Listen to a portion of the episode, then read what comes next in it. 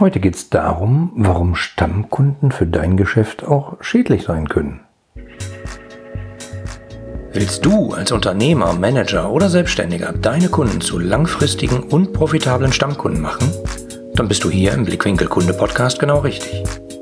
Mein Name ist Oliver Teitschak und ich freue mich, dass du hier bist, um Tipps und Denkanstöße für den Erfolg deines Unternehmens mitzunehmen. Ja, schön, dass du wieder dabei bist bei einer neuen Folge des Blickwinkel Kunde Podcast. Und äh, bevor es losgeht, möchte ich noch kurz daran erinnern, dass demnächst mein offenes Seminar Kundenbeziehungsratgeber stattfindet, das ich sonst immer nur firmenintern halte, aber da tatsächlich an bestimmten Terminen äh, das öffentlich mache. Und äh, jeder kann daran teilnehmen, der möchte. Alle Details findest du dazu einfach auf meiner Webseite unter ihre-kundenbrille.de slash Kundenbeziehungsratgeber. Ein Wort, Kundenbeziehungsratgeber. So heißt nämlich das Seminar. So, und damit du demnächst einfach keine Tipps und Tricks und äh, Hinweise und Infos mehr verpasst von mir, kann ich dir nur empfehlen, abonniere doch einfach meinen kostenlosen Newsletter unter ihre-kundenbrille.de slash Newsletter.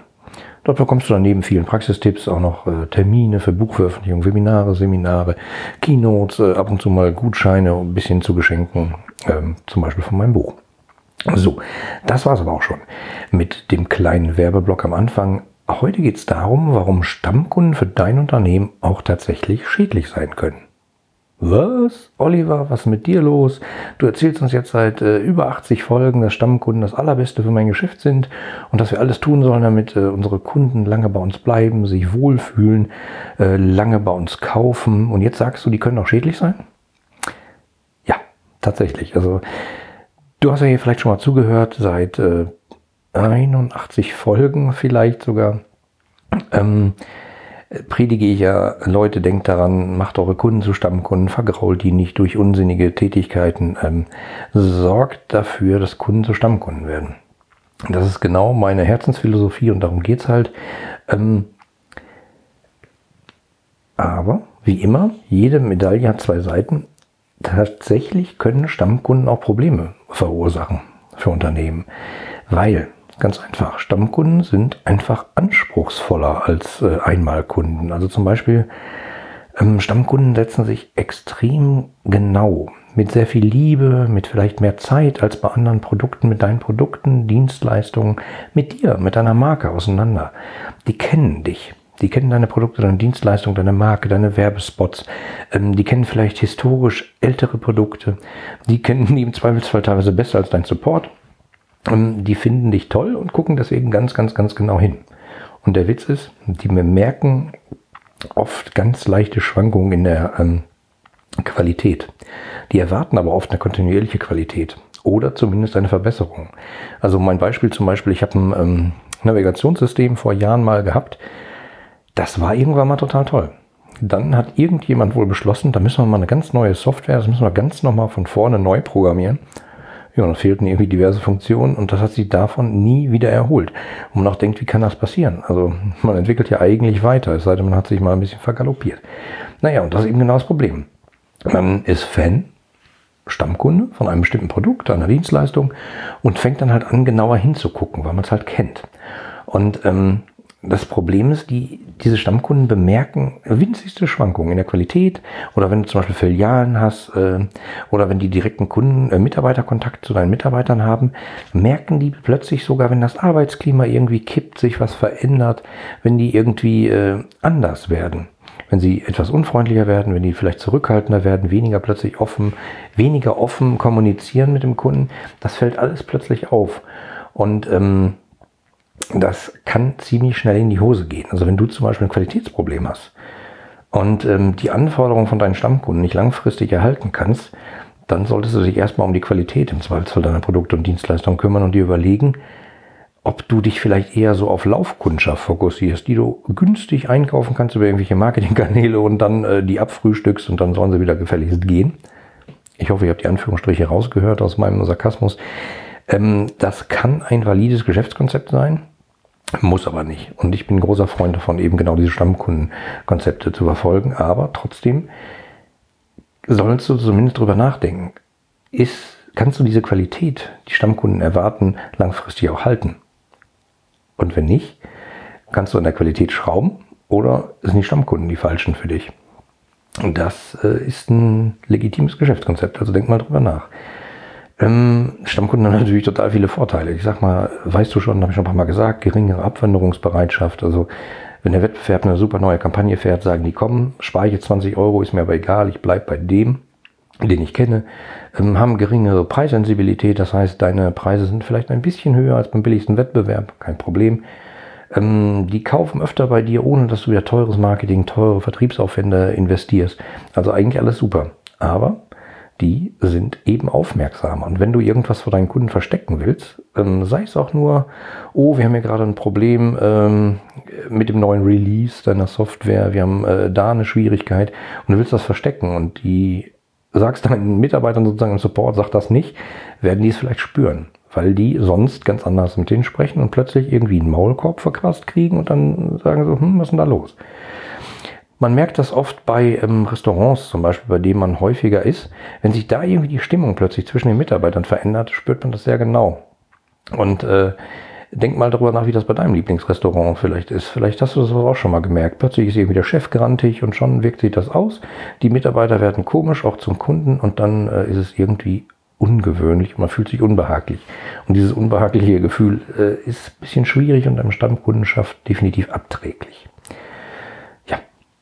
Wenn du aber jetzt, sage ich mal, deine Qualität im Griff hast und, äh, und du hast die Qualität so eingeschliffen, dass sie immer kontinuierlich ist, vielleicht sogar steigend im Laufe der Zeit, die Stammkunden sind zufrieden und so, und du machst alles richtig, dann greift aber ein anderes Phänomen. Ähm, bei dem sozusagen mein alter Lateinlehrer wahrscheinlich ganz gerührt wäre, wenn er wüsste, dass ich hier in meinem Podcast Latein spreche. Ähm, ich bin kein großer Lateinfreund und für mich war das eine ziemliche Quälerei. Ich hatte nie Zugang zu dieser Sprache, aber ich musste halt, wie das immer so ist. Ähm, aber zu Ehren von meinen alten Lateinlehrer nenne ich jetzt mal die Worte Variatio delectat. Ähm, für die Lateiner unter uns heißt das nichts anderes als Abwechslung erfreut. Und das ist halt so ein Ding. Ich sag mal, wenn ein Kunde mit dir, deinem Angebot, deinen Produkten, deinen Dienstleistungen überaus zufrieden ist, und äh, die immer wieder kauft und sagt, ach, ist eigentlich ganz schön, alles in Ordnung, kann es trotzdem passieren.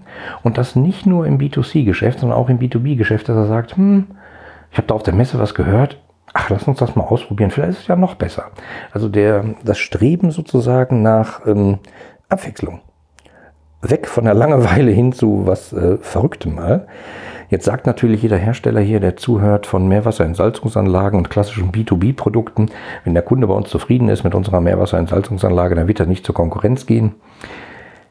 Sagt man immer so. Es gibt die verrücktesten Entscheidungen, die Leute da draußen treffen. Die sind wirtschaftlich vielleicht nicht immer sinnvoll. Manchmal passiert es aber einfach, weil man ein komisches Gefühl mit dem anderen Dienstleister hat. Oder mit dem anderen Angebotsanbieter. Deswegen denk mal darüber nach, wie ist denn das mit deinen Kunden, wenn die bei dir zufrieden sind und sind über Jahre da? Trotzdem kann in denen irgendwas gern so nach dem Motto, boah, hier ist langweilig, kenne ich schon, ach, Weihnachtsgeschenke immer dasselbe, hm, schnarch, ähm, ich probiere mal was anderes aus, ach, ich gucke mal auf der Messe, da ist dieser bunte Stand, was machen die denn? Das kann alles dazu führen, dass ein total zufriedener Stammkunde bei dir einfach wechselt, weil er sagt, ich probiere mal was Neues aus. Und ähm, ja, kannst du da was für? Schwierig. Hm, schwierig das zu sagen, schwierig das im Griff zu haben.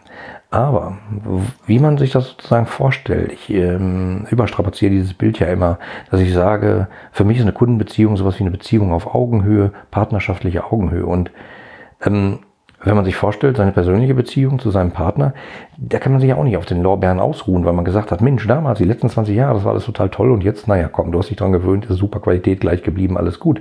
Nee, im Zweifelsfall muss man sich auch mal drum kümmern. Und ähm, deswegen nicht auf den Lorbeeren ausruhen, sondern einfach mal gucken. Ähm, was kannst du dir Neues einfallen lassen? Ähm, und so weiter. Einfach mal vielleicht eine Kleinigkeit ändern, mal gucken, was passiert, wie reagieren die Kunden, ähm, wie, wie kitzelt man die emotional ein bisschen.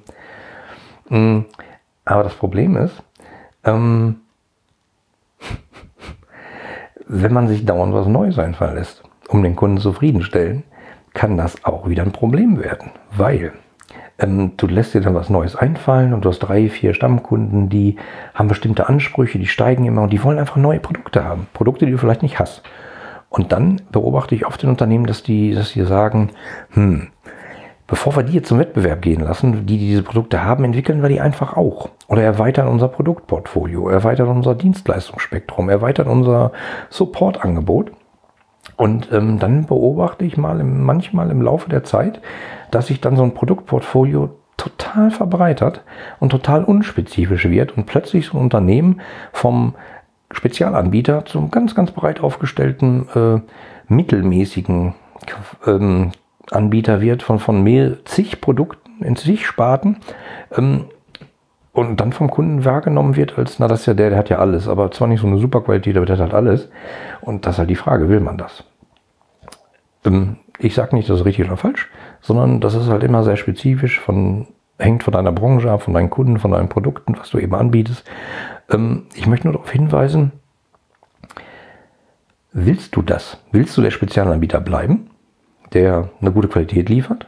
Oder willst du sagen, ich baue so lange Produkte nach, wie die Kunden kaufen, egal was, ob das zu meinem Portfolio passt, ob das zu meiner Strategie passt, egal.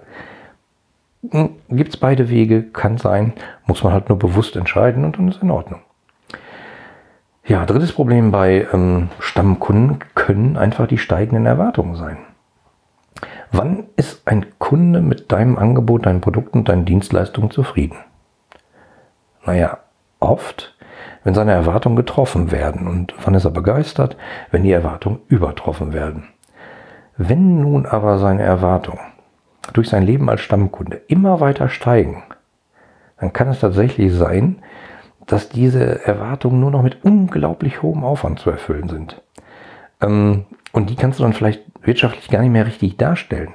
Und dann beobachte ich oft in Unternehmen, dass die sagen, ist egal, wir müssen diesen Kunden halten, den haben wir seit 30 Jahren, den müssen wir halten. Und ja, das rechnet sich jetzt gerade nicht, aber vielleicht in den nächsten 30 Jahren. Und dann, in, dann werden manchmal Entscheidungen getroffen, die wirtschaftlich nicht ganz so, wie soll ich sagen, die sind manchmal wirtschaftlich nicht wirklich tragbar. Ähm, macht man aber trotzdem, wenn man denkt, das muss halt so. Und ähm, hier greift so ein Punkt, den ich oft in meinem Workshop Stammkundenbooster herausarbeite. Ich sag mal, in, in bestimmten Lebensphasen in, in, passen Kunden zu einem Unternehmen und in manchen Lebensphasen passen die eben nicht. Und die Frage ist, in welcher Lebensphase deines Kunden willst du überhaupt für den zuständig sein? Willst du einen einmal gewonnenen Kunden immer weiter betreuen oder äh, definierst du ganz genau von wann bis wann? Dieses bis wann ist halt so ein Ding, was ich in diesem Workshop sehr oft strapaziere, weil viele Unternehmen und, und viele Theorien da draußen, ähm, Customer Lifecycle und so, der ist immer unendlich. Also der Kunde wird einmal eingefangen und dann geht es weiter und weiter und weiter. Dass man sich bewusst darüber Gedanken macht, wann trenne ich mich vom Kunden ähm, oder wann passt der nicht mehr zu mir, wann will ich den nicht mehr begleiten, wann wäre es wirtschaftlich nicht mehr sinnvoll, an dem festzuhalten, das beobachte ich viel zu selten da draußen und da wird eine ganze Menge Geld verblasen, was echt ärgerlich ist. Also überleg dir mal, in welcher Lebensphase deines Kunden willst du überhaupt für den zuständig sein? Immer oder von wann bis wann? Also ähm, nehmen wir mal an, du hast ein Restaurant. Und äh, du kümmerst dich um Kunden, äh, also vielleicht Laufkundschaft, weil es in der Innenstadt liegt, plus vielleicht Stammkunden, die bis zu 25 Mal im Jahr bei dir essen. Das ist eine Definition.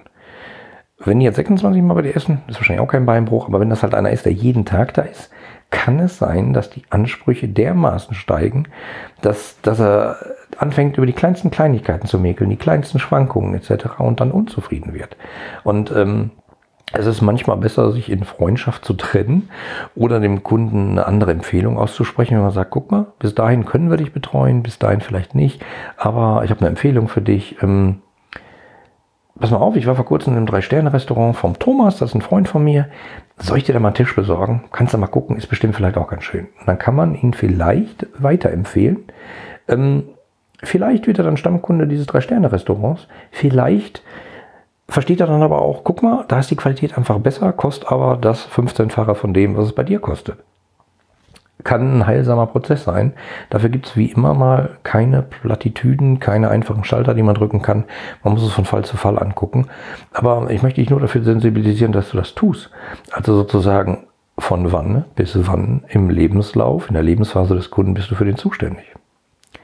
Und äh, wann empfiehlst du zum Beispiel einem Stammkunden einfach mal vielleicht den Wettbewerber, weil der ab da eigentlich besser für den zuständig wäre. Gehst du das Risiko ein? Gehst du das Risiko vorsichtig ein? Gehst du das bei deinen Hauptkunden ein? Muss man gucken, muss man genau betrachten, ob das sinnvoll ist und ob man damit experimentieren kann bei nicht gerade den Hauptkunden.